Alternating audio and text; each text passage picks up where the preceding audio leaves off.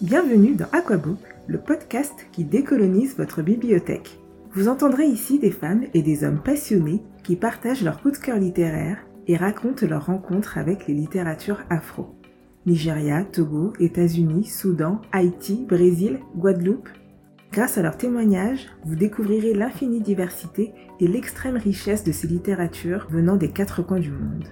De l'Afrique aux Antilles, en passant par la Caraïbe, et sans oublier les diasporas africaines. Êtes-vous prêt à débuter votre exploration au cœur des littératures africaines? C'est parti, l'aventure commence maintenant. Aujourd'hui, c'est Pamela Oeneniako qui nous raconte son histoire d'amour avec les livres, un lien très fort présent dans tous les aspects de sa vie. Dans cette première partie, elle nous explique comment les livres l'ont guéri et comment est née l'idée de la plateforme Afrolite qui favorise entre autres le partage et les rencontres autour des littératures noires. Pamela nous a aussi présenté sa thèse, un sujet passionnant qui lui a permis de découvrir des écrits fondateurs de l'afroféminisme. Il faudra attendre la partie 2 et la suite de notre échange pour découvrir le livre dont elle a choisi de parler. Et croyez-moi, vous ne serez pas déçus. Bonjour Pamela. Bonjour Jessica. Bienvenue dans le podcast Aquabook et merci d'avoir accepté mon invitation. Merci à toi. C'est vraiment un plaisir d'être là et de pouvoir échanger avec toi un plaisir euh, partagé. Je suis très très heureuse de t'avoir euh, à mon micro et de discuter de, cette passion commune. Alors, est-ce que tu peux te présenter? Oui, donc je suis Pamela Oreneniako, euh, doctorante en histoire à l'Université de Genève. au moment où je te parle, je suis à Amsterdam pour justement ma, ma recherche et je suis donc née en Suisse, grandie en Suisse et la littérature fait en effet partie de mes passions de tes passions. Est-ce que ça a toujours été le cas? Est-ce que tu viens d'une famille euh, où euh, on aime lire? Euh, quelle, est la place un peu de, la littérature dans ta vie? Et tu sais, cette question, elle est intéressante parce que j'ai réfléchi à, plusieurs reprises en me disant, OK, en effet, donc j'ai surtout grandi avec ma mère qui est blanche et où la littérature faisait partie de, de de la enfin disons dans notre appartement il y avait des livres euh, est-ce que je la voyais nécessairement lire en grandissant? Je sais pas. C'est pas quelque chose qui m'a marqué, euh, mais j'ai toujours été entourée en effet de, de livres. J'ai eu comme ça de souvenirs des moments euh, où j'allais lire euh, avant de dormir, surtout quand j'étais justement un peu genre jeune ado. Mm-hmm. Après, il y a eu une très longue période où j'ai plus du tout lu, vraiment entre je dirais peut-être 13. Le, le, souvenir, le dernier souvenir que j'ai que j'ai eu vraiment où j'étais là en mode binge read, etc. C'était euh, Le Seigneur des Anneaux. ah mais c'est quand même un. Je devais avoir 12, 13 par là quoi. mais c'est un sacré morceau Le Seigneur des Anneaux. j'ai eu cette phase aussi.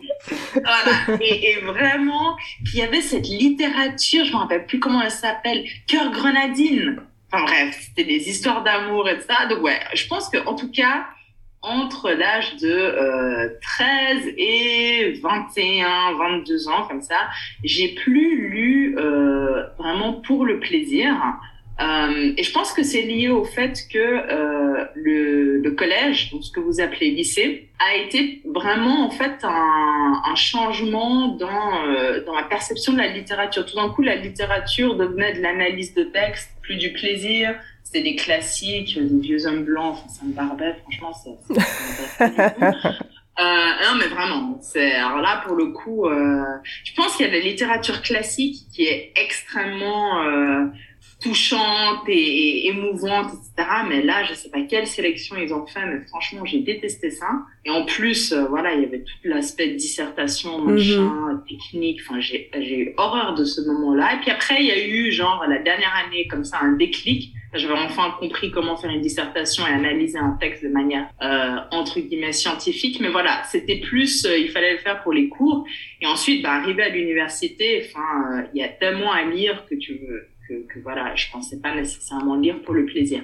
Et il y a eu un, un, un tournant euh, qui, euh, qui s'est produit euh, après que j'ai eu un, que j'ai fait une, un burn-out slash crise identitaire, euh, crise d'âme, je sais pas encore comment j'appelle ce, cet épisode, et où la littérature, et là pour le coup la littérature noire, a, a vraiment euh, joué un rôle majeur Et c'est à partir de là que, voilà, c'est vraiment, il se passe pas un jour sans que je lise. Ok, mais ça me parle tout à fait ce que tu décris parce que moi j'ai fait une filière littéraire et en effet euh, le lycée m'a clairement dégoûté des livres que je que j'aimais euh, avant. Combien de gens ont été dégoûtés quoi? C'est ça et en plus après t'as t'as en effet la fac où bah tu dois lire euh, pour euh, tes études quoi en fait beaucoup d'essais et des choses plus ou moins passionnantes mais en tout cas qui n'ont rien à voir avec le roman et qui laissent finalement peu de place entre les cours, le travail et autres à la littérature euh, euh, la lecture passion quoi. Donc ouais, je me reconnais tout à fait dans dans dans ce que tu décris et j'aimerais revenir euh, si si t'es si t'es d'accord sur cette période que tu décris comme une crise crise un peu identitaire et dont tu es sorti en partie grâce à la littérature noire. Est-ce que tu peux revenir un peu dessus et expliquer si c'est possible ce qui s'est passé et comment la littérature t'a aidé?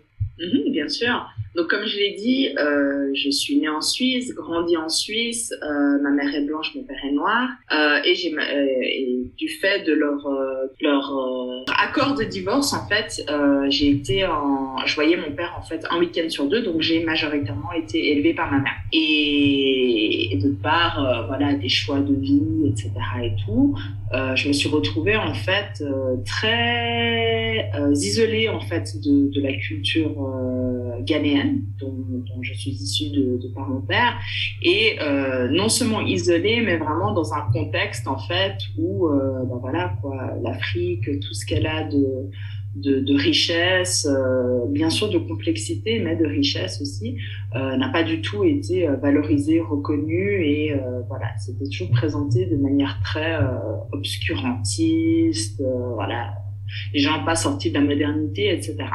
Et j'insiste là-dessus parce que je pense qu'il y a beaucoup de personnes métisses en fait qui grandissent aussi dans des contextes familiaux mm-hmm. où euh, il y a cette ambiguïté en fait de euh, les parents blancs euh, pensent que voilà ils ont fait le taf parce que je sais pas ils étaient avec des noirs à un moment donné et puis en fait non quoi il y a, y a plein de déconstructions à, à faire et bref, donc j'ai grandi dans un environnement où euh, voilà tout ce qui était euh, lié à mon, à mon africanité, plus qu'au fait d'être euh, noir, c'était lié, mais c'était vraiment non seulement t'es noir, mais c'est un c'est noir Afrique, c'est pas un noir afro-américain, tu vois. Mm-hmm. Donc euh, donc voilà, c'était euh, c'était très compliqué d'évoluer dans ce dans ce contexte-là, même si et ça c'est là que c'est encore plus tricky, c'est que c'est toujours baigné d'amour, d'un amour limite inconditionnel, quoi. Donc euh, ça, ça, complexifie encore plus les, les rapports euh, familiaux, on va dire. Et euh, de part des, des choix euh, de, de vie notamment le fait de se remarier. J'ai été dans un milieu en fait euh, montagnard, ultra blanc, etc. Et puis alors ça peut être montagnard, ultra blanc et ouvert. En l'occurrence, c'était plutôt compliqué. Ce qui fait que voilà, il y avait aussi cet isolement, disons social, et vraiment des personnes qui étaient euh, ignorantes, racistes, et aussi bien sûr des personnes qui, ça vient toujours de père, euh, qui, euh, qui sont devenues des amis. Donc voilà, j'ai grandi dans, dans, un contexte comme ça, donc non urbain, euh, très blanc, et euh, où même si je voyais mon père chaque euh, chaque deux week-ends, en fait la, la, narration autour de l'Afrique et son propre patriarcat n'aidait pas euh, n'aidait pas disons mon, développement en tant que afrodescendante dans quelque chose qui est assumé, paisible. Il y a eu un grand changement lors de l'adolescence et puis aussi en lien avec alors non seulement le fait que je devais aller enfin que j'ai commencé à aller en, en école en zone urbaine parce que forcément quand on est en, en banlieue alors banlieue en Suisse c'est pas nécessairement les mêmes conditions socio-économiques, ça va plutôt être euh, genre les personnes aisées vont être euh, extérieures à la ville. Et donc c'est rarement en fait selon euh, quand tu avances à l'école en fait tu il y a souvent tu dois descendre en, en je dis descendre parce qu'on était en montagne encore une fois tu vas descendre en ville pour continuer l'école. Donc du coup voilà j'arrive plutôt en zone urbaine où il y avait euh, plus en plus de noirs et des noirs qui euh, qui voilà m'ont fait me sentir euh, acceptée, euh, m'ont fait me sentir euh, légitime, euh, que voilà les cultures africaines c'était quelque chose à célébrer. Et voilà donc j'ai fait mon chemin et ça c'est aussi en, en, parallèle avec vraiment voilà tout ce qui était mouvance hip-hop etc. Du coup noir était devenu cool Donc, ça aidait à mon développement identitaire. Euh, donc voilà, donc l'adolescence, grand changement, mais on avance petit à petit, euh, jeune adulte, euh, université, la vingtaine, j'étais en couple avec un avec un mec que j'étais éperdument amoureuse, c'était mon premier mec, euh, relation sérieuse et tout, et, euh, et c'est une relation en fait qui euh, aussi, elle a super bien commencé, mais elle a fini en fait dans, dans la violence physique en plus de la violence émotionnelle, tromperie, machin, machin.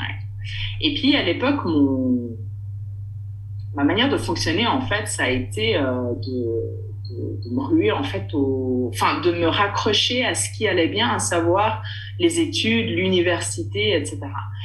Et euh, j'arrive donc, j'ai 20 ans, je suis à l'Uni, euh, ça fait peut-être un an, deux ans que je suis plus avec ce gars, mais j'ai pas vraiment réglé euh, les problèmes de fond qui, qui ont mené en fait à, à cette relation, euh, les liens avec mon père, les liens avec mon identité. Alors oui, j'étais fière d'être noire, mais après, enfin c'était, il y avait quelque chose qui était pas stable en fait. Il y avait, il y avait vraiment quelque chose de l'ordre de les choses étaient là, mais elles étaient pas intégrées, posées. Enfin voilà, c'était un peu euh, le, le méli-mélo. Et donc forcément, euh, il y a eu des facteurs. Euh, il suffit un peu d'une goutte d'eau. Alors là, c'était, euh, j'arrivais, j'étais censée arriver au bout de, mon bachelor.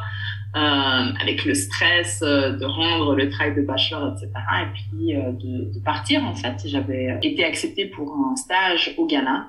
Et en fait, euh, entre le départ, la fin de mon bachelor, où il y avait encore une montagne de travail à faire, je m'étais fixé trop d'objectifs, et l'accumulation en fait de, de, toutes ces violences a vraiment fait que en fait euh, j'ai j'ai lâché. J'ai j'ai lâché dans le sens que je suis arrivée à bout de ressources. C'est pour ça qu'il y a un côté burn-out. Vraiment, il y avait il y avait un épuisement en fait. C'était un épuisement surtout émotionnel, physique euh, mais la chose que je, je répétais, alors j'étais euh, j'étais lucide, hein, j'ai fait le, le, pas. Alors c'est toujours compliqué avec tout ce qui est santé mentale parce que forcément dans une société où c'est très stigmatisé, il y a toujours quelques jours, semaines, des fois c'est des mois et des années. En, chez moi en l'occurrence c'était une question de quelques jours, franchement euh, où tu dis euh, ah non mais là en fait il va pas suffire de dormir de machin de là là en fait ça va plus et il va falloir demander de l'aide. Donc euh, je suis volontairement allée euh, enfin, volontairement une fois que j'ai accepté que c'était ça je suis volontairement euh, allée auprès des, urgences psychiatriques et du coup j'ai été prise en charge en ambulatoire. C'est-à-dire que tu peux rentrer chez toi tous les jours mais t'es euh, traité aussi tous les jours. Donc en fait tu fais des allers-retours sur une période déterminée, c'était 10 jours.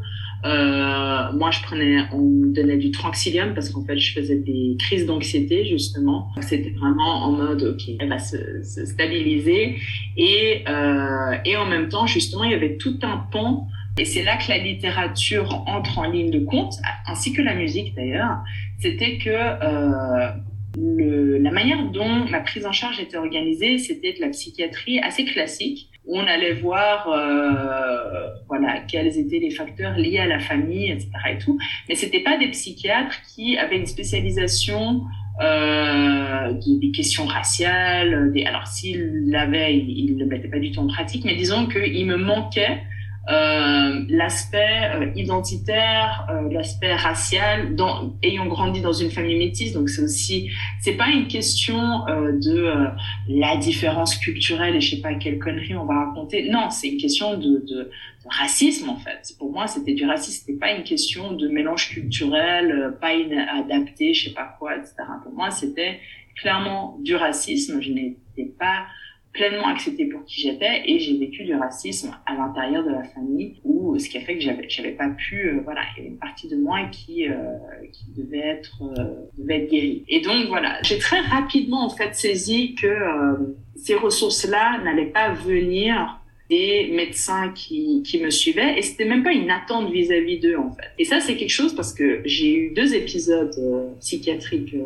dans ma vie où je me suis retrouvée euh, face à, à, cette médecine là et en fait c'est pas nécessairement ce qui est intéressant c'est qu'il y a toujours quelque chose qui va me manquer Mais vu que c'est tellement important et urgent pour moi de guérir et puis d'être participative dans ma guérison, alors oui, ça arrive souvent en moment d'urgence, mais je suis toujours, il y a toujours un moment de, de lucidité où j'ai quand même la capacité de me dire en fait, j'ai besoin de ça, ça, ça, ça, ça. L'aspect, disons, guérison de mon identité noire, de mon identité afro-descendante ghanéenne, bah, je l'ai trouvé euh, grâce euh, justement à la littérature parce que c'était une littérature, en tout cas les livres que sur lesquels euh, je, tombais à ce moment-là, euh, c'était une littérature qui contredisait en fait euh, toute cette imagerie négative et simplifiée qu'on avait du continent africain. Euh, c'était une littérature, je pense notamment à Léonora Miano, c'était une littérature qui visibilisait, qui affirmait, qui légitimait la question des identités noires en Europe. Donc ça aussi, c'était quelque chose où, voilà, jusqu'à là, je savais bien que j'étais pas afro-américaine ni africaine, mais qu'est-ce qu'on faisait, quoi? Et, et, disons que c'était vraiment euh, la, de lire en fait ces écrits ont vraiment permis en fait de, à travers la légitimation et les mots, de, de voilà de poser en fait euh, un, des termes sur euh, sur euh, sur cette particularité là de, de mon identité qui est en fait une identité noire et suisse. Donc voilà c'était une crise qui euh, m'a permis en fait c'est toujours ça qui est intéressant avec les crises c'est que bien sûr on voudrait éviter que ça arrive et c'est pour ça que souvent les personnes qui passent par ces moments là et qui s'en sortent euh, essaye d'être dans la prévention pour éviter que ça arrive.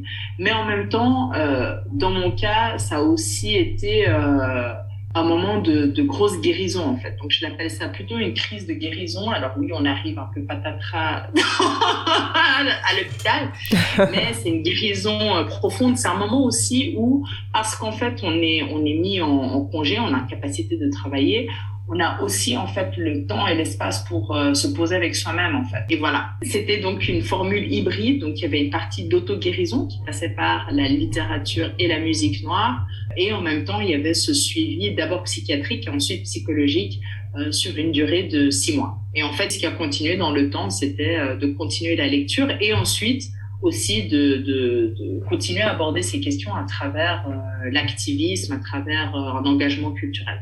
Euh, j'imagine que c'est aussi dans cette continuité-là, avec euh, la rencontre de, de, ces livres, de ces auteurs qui t'ont aidé dans ta guérison, que euh, tu as fondé la, la plateforme Afrolite en 2016, si je dis pas de bêtises. Oui, c'est juste, ouais. Donc ma crise, ma crise de guérison, c'était 2012, été 2012, et la fondation d'Afrolite, c'était en 2016, ouais. Ok. C'est passé euh, quatre, quatre ans, entre ouais. temps où euh, je lisais de mon côté, euh, je m'informais. Ouais. Est-ce que tu as des références de, de, de, de livres qui t'ont beaucoup aidé à cette période-là? Tu as parlé de, de Léonora Miano, je sais que c'est une autrice qui était très chère et euh, en mm-hmm. t'écoutant je comprends mieux pourquoi. Euh, mais est-ce que tu as d'autres d'autres auteurs ou d'autres livres euh, qui t'ont beaucoup aidé à cette période-là et que tu pourrais partager avec les auditoristes Ouais, un des, des, autres auteurs qui a été important pour moi, c'était Things Fall Apart de Chinua Achebe. À l'époque, j'ai lu en, en, anglais, donc je crois tout s'effondre en, en, français. Oui, c'est ça. Euh, C'était vraiment un livre important pour moi parce que, alors déjà, j'adorais l'histoire. Ça, c'est aussi encore quelque chose à garder en tête. C'était que j'étais euh, étudiante en, en, relations internationales et je majorais en, en histoire. L'histoire a toujours été quelque chose que j'ai beaucoup aimé mais dont finalement euh, j'ai peu euh, eu accès. J'ai toujours adoré l'histoire de manière générale, mais l'histoire de l'Afrique est quelque chose euh, auquel j'ai très peu eu accès avant mon master. Donc, mon, euh, mon master a changé la donne, mais avant mon master, euh, j'en ai très peu eu, alors que j'étais en relations internationales. C'est un peu euh... bizarre ça de pardon de, de faire des relations internationales sans vraiment avoir d'histoire. Ça me paraît un peu, euh, enfin ça fonctionne euh, ensemble quoi avec la géographie, enfin la géopolitique, tout ça. Alors il y avait de l'histoire en relations internationales, mais il n'y avait pas d'histoire de l'Afrique en relations internationales. Bah, c'est encore plus étrange. ça, ça, c'est une indication d'un programme qui a euh, pendant que j'étais étudiante, en tout cas, était très eurocentré. En oui, voilà. Et ça, d'ailleurs, c'était quelque chose que j'avais euh, j'avais signalé euh, à l'époque et que je continue de, de, de dire parce qu'aujourd'hui, je suis enseignante en, dans la même pour les étudiants qui sont en relations internationales. C'est intéressant de voilà de l'étudiante à l'enseignant. Mais oui. Euh, de, de, voilà pouvoir continuer en effet sur sur ces, ces questions de curriculum. Mais donc voilà, donc j'avais pas eu d'Afrique, de d'histoire de l'Afrique.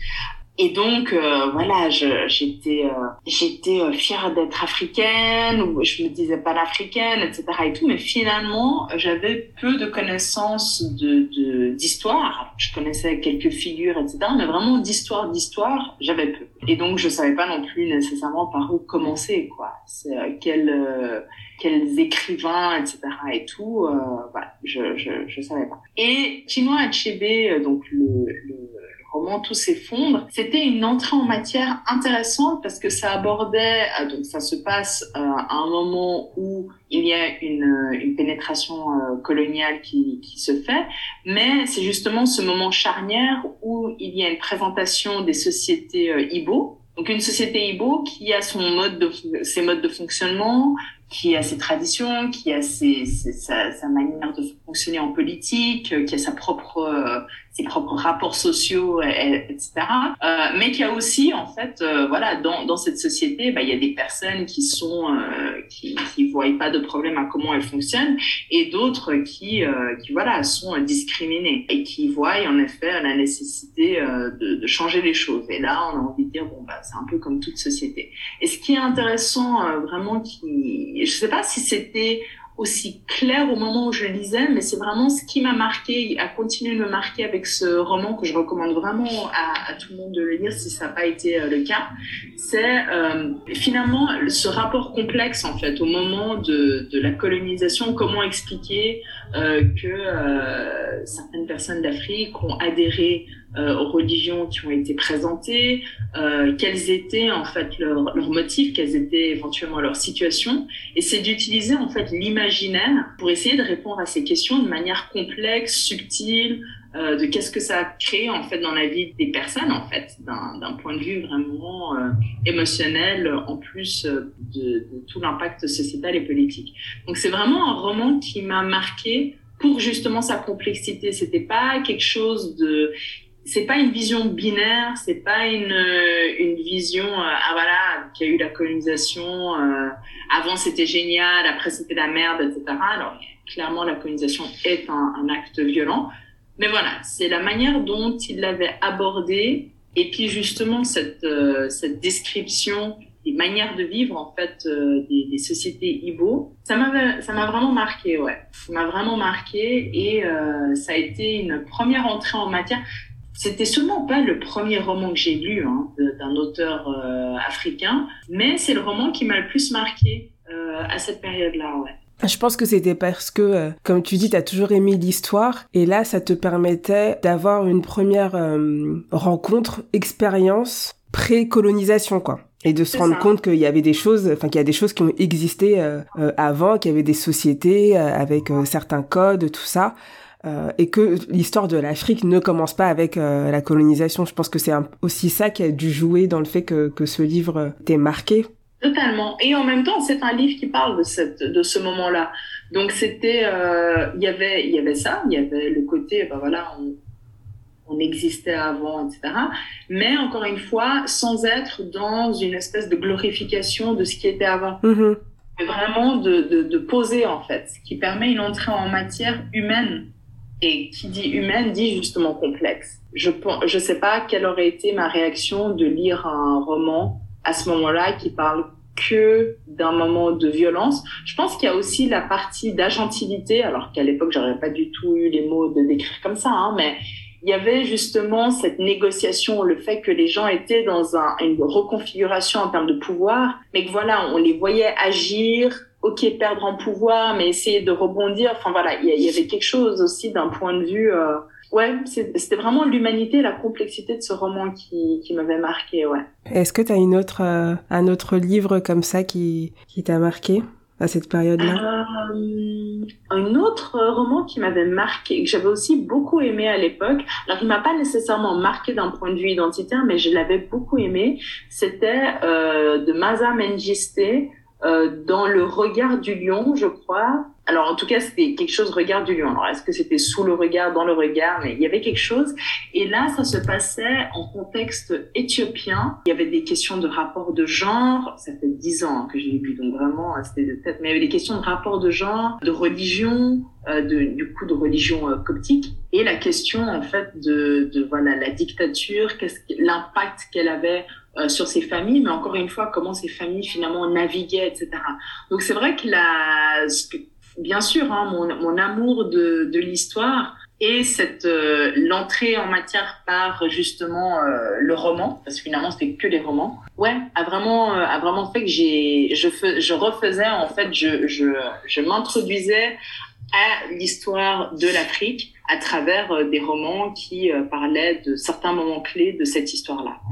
Et euh, quel était ton objectif? Qu'est-ce que tu avais en tête quand tu as créé euh, Afrolite Est-ce que tu peux expliquer un peu euh, en quoi consiste cette plateforme? Parce qu'elle parle de livres, mais il me semble que tu organises aussi pas mal de conférences, de rencontres. Donc, est-ce que tu peux en dire un peu plus? Alors, au moment de, de créer Afrolite, donc en, en, 2016, je dirais, il y a eu trois moments au moment de sa fondation. C'est-à-dire qu'il y a eu le moment où j'étais là, bon, en fait, j'en ai marre de lire tous ces livres et puis de d'adorer leur contenu et de pas nécessairement pouvoir échanger dessus. Donc, euh, en mai 2016, je lance justement une euh, l'idée comme ça d'une rencontre autour du livre Blues pour Elise de Leonard Miano que j'ai absolument envie de discuter. Ça faisait des années que je l'avais lu, je le relisais, j'étais il faut absolument qu'on en parle et tout. euh, donc, euh, donc voilà. Et c'était aussi un moment où euh, depuis 2014, euh, j'avais intégré un collectif euh, antiraciste, j'avais intégré euh, un collectif euh, de pensée critique au sein de l'université. Au niveau des potes, on avait fait une soirée aussi de lecture, de discussion de textes. Donc voilà, c'était euh, la, la, littérature. Je suivais des cours de littérature noire à, à l'université. c'était des cours libres. Je, je travaillais à l'époque, j'ai travaillé entre mon bachelor et mon master. Donc c'était des cours que je prenais en candidate libre sur toute la littérature Harlem Renaissance. Donc c'était vraiment de, en 2014-2016, voilà, il y a eu tout ce contexte-là qui a fait que euh, petit à petit l'idée de, de, disons, de créer quelque chose d'un point de vue euh, collectif, ou en tout cas euh, qui sortait un peu de ma propre expérience individuelle, se, se, formait parce que j'étais j'étais déjà engagée mais avec d'abord cette idée de voilà, ça sera informel, on verra bien qui sera là, etc.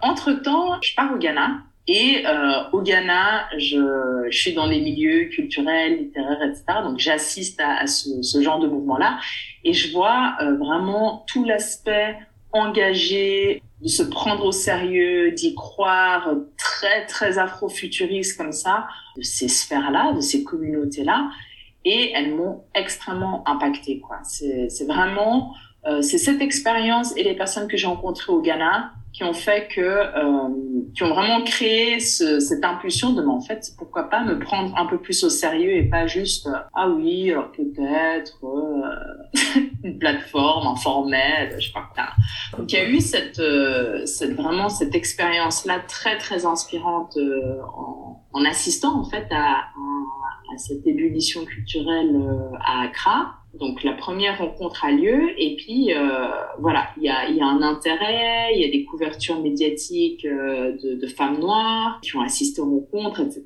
Et tout qui montre qu'il y a une, un certain intérêt, un certain engouement pour euh, cette affaire-là. Donc euh, les rencontres se, se, répètent et c'est en fait tournant 2017 que non seulement je commence les rencontres, donc les rencontres ont commencé à Lausanne, qui est une ville dans le canton de Vaud en, Suisse, au bord du lac Léman et donc, c'était euh, les rencontres. J'ai continué, j'ai commencé les rencontres aussi à Genève. Donc, il y avait deux villes maintenant où des rencontres avaient lieu.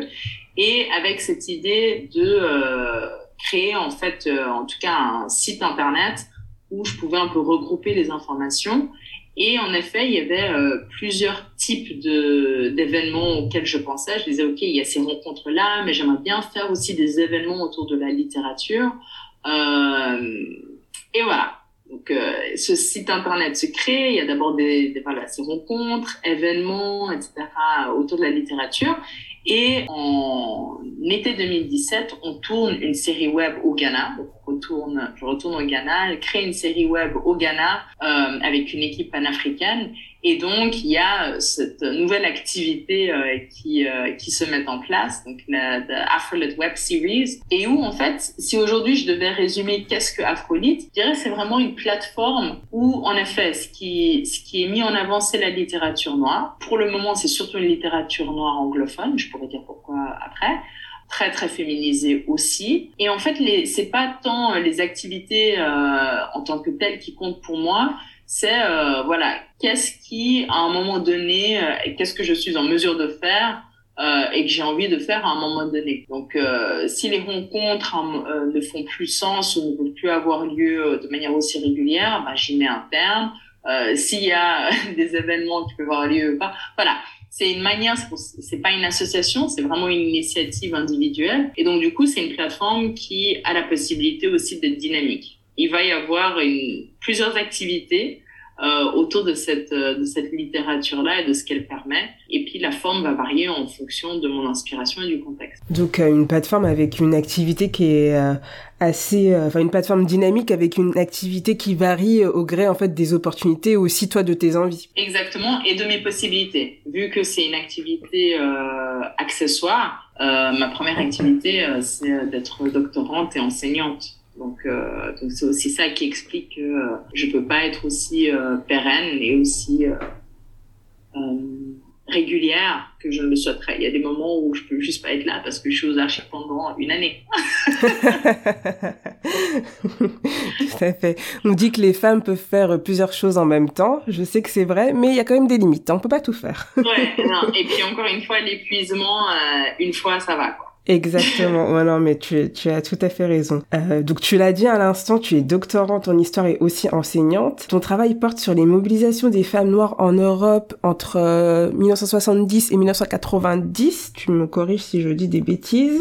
Est-ce que tu peux m'en dire plus, nous en dire plus sur, euh, sur ton travail et euh, sur la place qu'on les livre en fait dans ton travail de recherche? Ce qui m'intéresse, c'est vraiment de voir euh, comment euh, les femmes noires en Europe se sont mobilisées pendant ces années-là, euh, et surtout en fait la dimension transnationale de ces mobilisations. Donc pas juste regarder, euh, voilà, je prends pour exemple la France. Donc Lydie Doubounia était une, une de ces, ces figures importantes à partir des années 80. Et donc, c'est pas simplement de regarder euh, l'activisme de Lydie Doubounia, du mouvement pour la défense des droits des femmes noires, l'association euh, qu'elle a créée en 1980, euh, mais c'est aussi de voir euh, comment est-ce que cela s'inscrit dans un contexte européen plus large, quelles sont euh, les, les, similitudes, mais aussi les différences. Hein. Bien sûr, c'est des contextes différents. le contexte francophone n'est pas le même que le contexte anglophone, mais il y a des similitudes qui expliquent aussi pourquoi finalement autant de femmes se mobilisent en, même temps.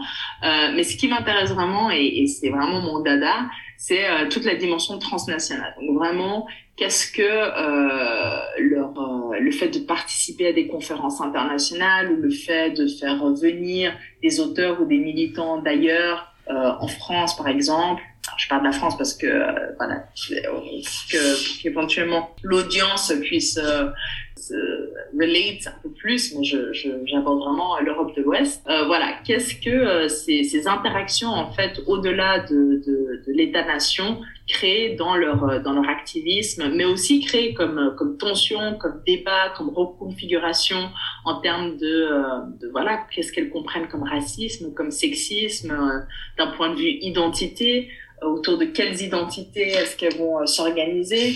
Euh, Lydie Doubounia, euh, le, fait d'être noir africain joue un rôle dans la manière dont elles s'organisent, mais c'est pas le cas pour toutes les femmes. Des femmes décident de, s'organiser en tant que femmes émigrées. Quand ensuite elles commencent à réseauter d'un point de vue européen, parce qu'on se pose la question, euh, ok, euh, en fait, euh, on s'organise comment, avec qui, pourquoi, comment donc voilà, c'est vraiment ces dynamiques-là qui, euh, qui m'intéressent et que je creuse en effet pour euh, la période, comme tu l'as dit, des années euh, 70 et je m'arrête en 2001, donc au moment de la conférence de Durban contre le racisme et l'antisémitisme. Et donc par rapport à la question euh, des livres, de la littérature, euh, la littérature de manière plus générale, donc parmi ces femmes, il y a des femmes qui écrivent, autant euh, de la fiction que de la non-fiction. Il y a beaucoup d'interconnexions avec des écrivaines. Donc euh, finalement, le, le fait de, de, faire venir ou de participer à des conférences données par des écrivaines fait partie aussi de, de leur engagement, de leur mobilisation, de leur conscientisation. Il y a en Angleterre, par exemple, dans les années 80,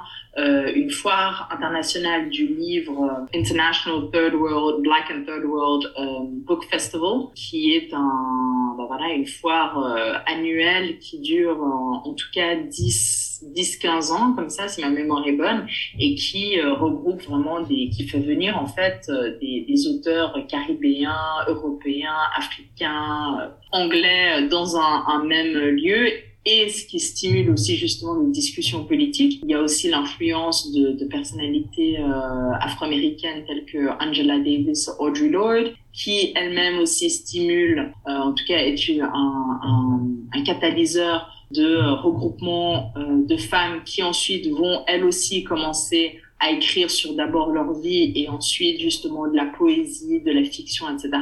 Donc c'est à ce niveau-là en fait que le livre, en tout cas les, les, pratiques littéraires de manière plus large, donc à la fois le fait de, de participer à des activités littéraires que d'écrire, fait partie de, de, cette thèse. Et est-ce que toi tu t'intéresses ou tu t'es intéressé pardon aux, aux, productions plus particulières de certaines des femmes euh, dont tu parlais à l'instant, c'est-à-dire que tu disais qu'il y en a certaines qui écrivent de la poésie ou autre. Est-ce que tu as des oui, références oui, à partager ou... Alors, par exemple, il y a, alors dans le cas de la France, il y a, maintenant, c'est de, en tout cas, normalement, les, les personnes devraient, euh, enfin, sont au courant. Il y a bien sûr euh, Parole aux négresses de Awatiam, mais il y a aussi euh, le roman de Lydie Doubounia, euh, Une brise du jour, euh, qui sort juste avant. Donc, Brise du jour, c'est 77, Parole aux négresses, c'est 78. Euh, donc il y a ces écrits-là qui articulent en effet une pensée euh, féministe noire de ce contexte-là. Donc j'invite les personnes qui s'y intéressent à, à, lire ces écrits. En 2005, alors c'est pas, je, je, c'est plus nécessairement dans ma période, mais c'est quand même une personne qui est importante. C'est euh, Mutilé de Koita.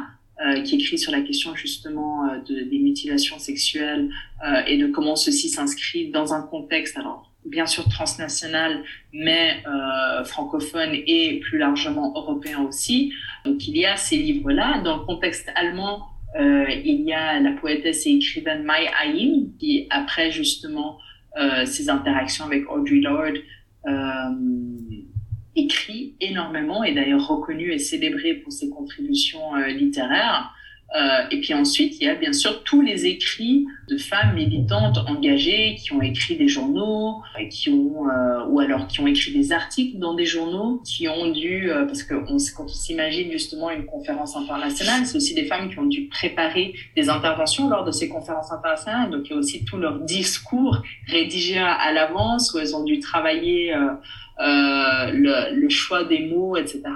Donc, euh, encore une fois, de manière plus large, voilà, je, je, considère bien sûr ces écrits-là parce qu'ils sont importants et le produit même de ces mobilisations, c'est-à-dire que l'écriture et les pratiques littéraires euh, sont, euh, sont un, un, un, aspect clé de, de, de ces mobilisations-là, intégralement partie de ces mobilisations-là. Par curiosité, où est-ce que tu en es de, enfin, de ta thèse? T'en es plutôt au début, à la fin, au milieu? Je sais que c'est une question que les doctorants n'aiment pas trop parce qu'on sait vraiment jamais non, quand on termine, mais non, je vis, je vis l'expérience bien, donc euh, donc ça va. J'en suis au as un, alors je suis dans dans le processus de rédaction, donc euh, les, disons que la, la, la, grosse partie du travail euh, de recherche, localisation, compréhension des dynamiques et disons voilà, j'arrive à un point où je me dis ok d'accord là ça, ça fait sens. Euh, maintenant il y a, y a le processus d'écriture qui continue d'aller de pair avec euh, la recherche, aux archives, les lectures. Donc je suis euh, au milieu fin. Et euh, en principe, euh, l'idée, c'est que je la, je la dépose dans, dans une année et demie, deux ans. Ok, super. Merci voilà. d'avoir euh, d'avoir répondu. Alors sur ton compte Instagram, on retrouve euh, de nombreuses recommandations littéraires, des essais, des romans en français et, en anglais. Tu l'as dit tout à l'heure euh, que tu préférais, il me semble, euh, lire en anglais. en tout cas, tu as évoqué quelque chose avec la littérature anglophone. Est-ce que tu peux préciser un peu ce choix? Et autre question qui, qui fonctionne avec la précédente, c'est quel est ton regard un peu sur le monde littéraire euh, suisse et la place des auteurs et autrices euh, racisés? Quelles sont les différences majeures que, que, que, tu, que tu observes avec la France? Parce que c'est vrai que moi, si tu me poses la question d'un auteur ou d'une autrice racisée euh, afro-suisse ou suisse d'origine africaine, ben, je, je pêche un peu. Mhm. Donc d'abord la, la, la, première euh, question, pourquoi plutôt la littérature anglophone? C'est souvent en fait des histoires qui me parlent le plus par euh, par leur choix euh, d'histoire déjà, euh, de quoi, de ce dont il s'agit. c'est aussi peut-être pour faire le lien avec le contexte européen, il y a plus d'auteurs anglophones qui vont parler aussi de toute la question de, euh, de voilà en fait être afrodescendant dans des contextes euh, européens euh, sans nécessairement qu'il y ait euh, la dimension migratoire en fait directement liée, c'est-à-dire qu'on parle vraiment de situations de personnes nées, grandies dans des contextes euh, européens, nord-américains, etc. Donc il y a d'une part cet aspect-là, il y a simplement plus de d'écrits en fait qui abordent ces questions et qui m'intéressent, qui sont écrits en anglais. Et je trouve de manière générale, plus de ce que j'ai lu, plus dynamique. Après, c'est un peu un cercle vicieux parce que je, je pense que je suis tellement, à force de lire énormément de littérature anglophone, je suis plus au courant de ce qui se passe justement dans le monde anglophone, de ce qui se passerait dans le monde francophone. Donc, j'ai accès par justement le fait que je, je suis l'actualité féministe euh, française, ah voilà, de temps en temps, il y a des auteurs comme ça qui émergent, donc je suis quand même un peu euh, ce qui se passe, euh, mais j'ai l'impression qu'il y y, y a, à force de lire, d'être familière avec la littérature d'expression anglaise, ben, j'ai l'impression aussi que j'ai plus accès à cette littérature-là. Et je pense aussi qu'il y a une question de nombre, euh, mais pour moi c'est plus la, la, vraiment la diversité des histoires en fait qui, qui me parle et qui fait que euh, je croche souvent plus avec euh, avec cette littérature-là et la diversité des genres. Ce sera le, le, le sujet euh, de, de, la suite du podcast, mais euh, je je suis vraiment vraiment euh, prise par tout ce qui est euh, fantasy, afrofuturisme et c'est un genre en fait qui est beaucoup plus développé dans la littérature anglaise, enfin d'expression anglaise que dans la littérature d'expression française. Ça explique aussi pourquoi il y a ce, ce, grand biais-là. Par rapport à la question des, des auteurs francophones et, et la, les auteurs suisses francophones par rapport à la France, clairement on n'est pas du tout dans les mêmes nombres. Il y a Max Lobé qu'on peut citer, il y a Myriam Connet aussi qui a, qui a écrit un, un roman.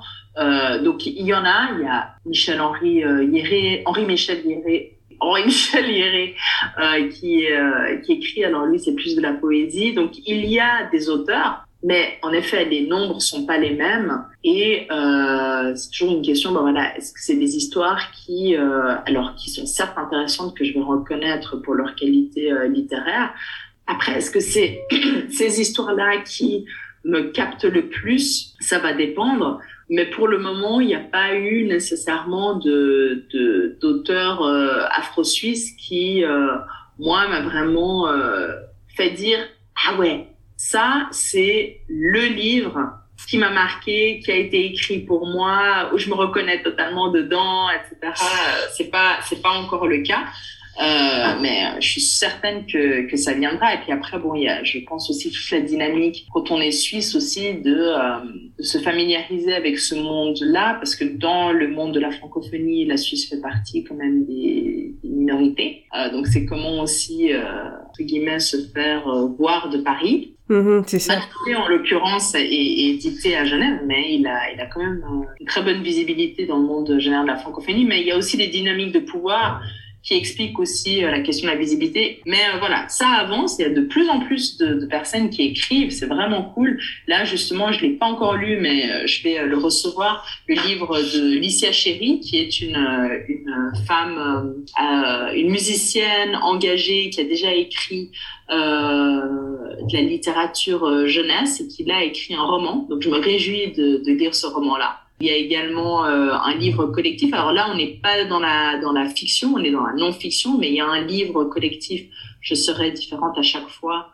Euh, qui a été écrit par des femmes afro-biennoises. Donc voilà, il y a, il y a clairement des initiatives qui sont là, euh, qui existent de personnes afro-descendantes.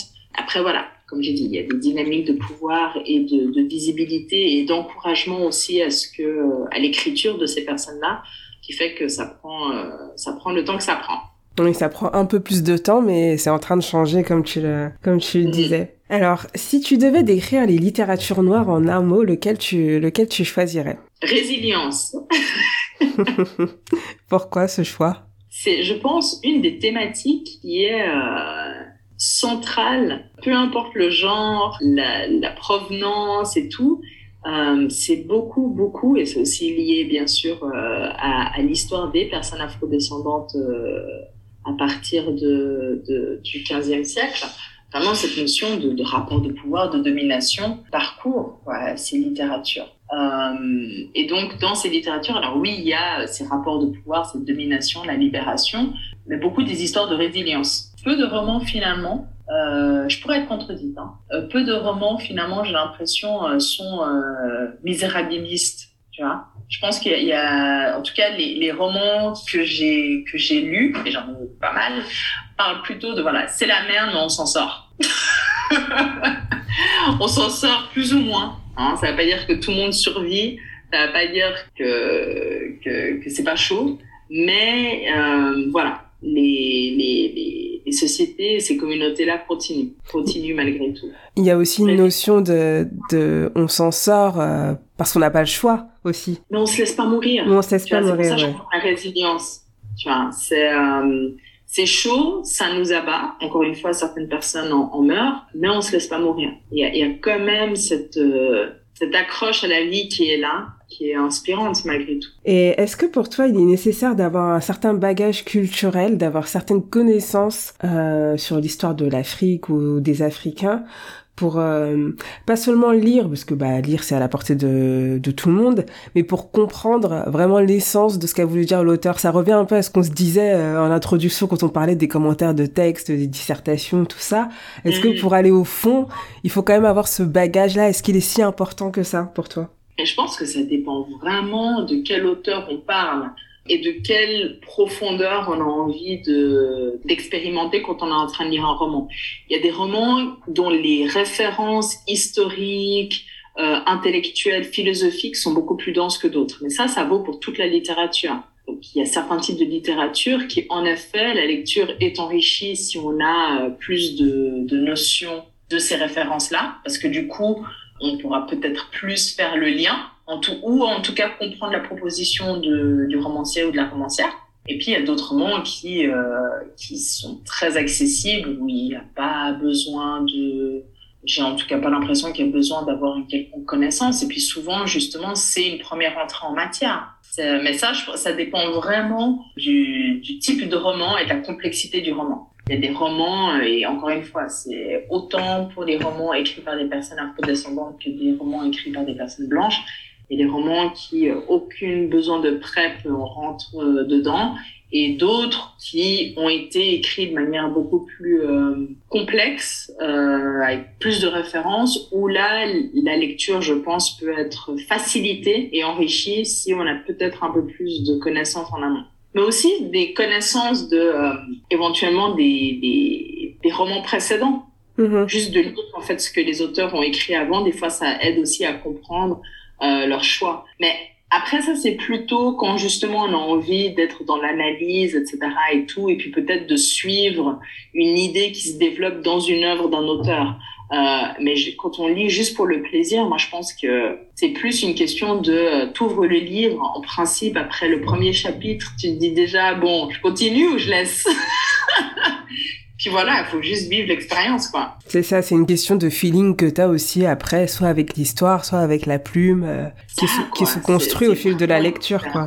Ouais, c'est vraiment, il faut, faut ouvrir le livre et commencer à lire pour savoir est-ce qu'on croche ou est-ce qu'on croche pas. et, et c'est pas du tout lié à l'épaisseur du livre. Et je dis ça pour les personnes qui, euh, des fois, regardent les livres et disent, eh, pardon, hein, c'est gros. Il y a des livres qui peuvent être énormes et qui vont se lire en trois jours tellement que c'est captivant et des livres qui font 120 pages et tu, chaque page, tu te dis, mais qu'est-ce que je suis en train de lire? Qui, prennent euh, des mois, tu t'arrêtes, tu laisses tomber. Enfin, voilà. Euh, donc, euh, pas nécessairement vous fier à la taille du livre. Non, pas à la taille du livre, ni à sa couverture, même si, bon, on tombe souvent dans le, dans le panneau. Ouais. Ah ouais, moi je suis, alors moi je suis la première à tomber dans le panneau. c'est clair que l'esthétique du livre. Mais surtout que. Le livre, soit il va me parler, soit j'ai regardé, je vais là. mais surtout que toi, tu lis en plus beaucoup de, euh, de littérature euh, anglophone et ils sont quand même champions pour faire des couvertures euh, sacrément belles. Donc, je comprends tout à fait. Est-ce que tu penses que la littérature est réservée à une élite ou, ou pas du tout? En tout cas, la littérature, j'ai envie de dire telle qu'on l'évoquait il y a quelques années, parce que de nos jours, c'est quand même quelque chose qui s'est beaucoup démocratisé. Mais quel est ton avis, toi, sur la question? Je pense que de facto, il y a un, rapport de, de, de, classe qui, qui se met en jeu, mais qui, encore une fois, euh, va dépendre d'une personne à une autre et de comment est-ce qu'elle, elle va naviguer ça. Beaucoup de personnes vont dire, bah voilà, le fait que j'ai grandi au milieu de livres, bah, c'est un peu le truc, euh, j'ai baigné dedans, euh, c'était à ma portée, et puis du coup, euh, c'est ça qui explique que euh, d'autres personnes n'ont peut-être jamais grandi avec euh, avec des bibliothèques à la maison, mais euh, il y a eu des, des, des, événements marquants dans leur à l'école ou en grandissant ou en, en, se promenant et en tombant sur un livre qui les a marqués, qui peu importe leur leur leur classe sociale et leur leur accès disons direct à, au livre, ont fait que ces personnes ont commencé à lire.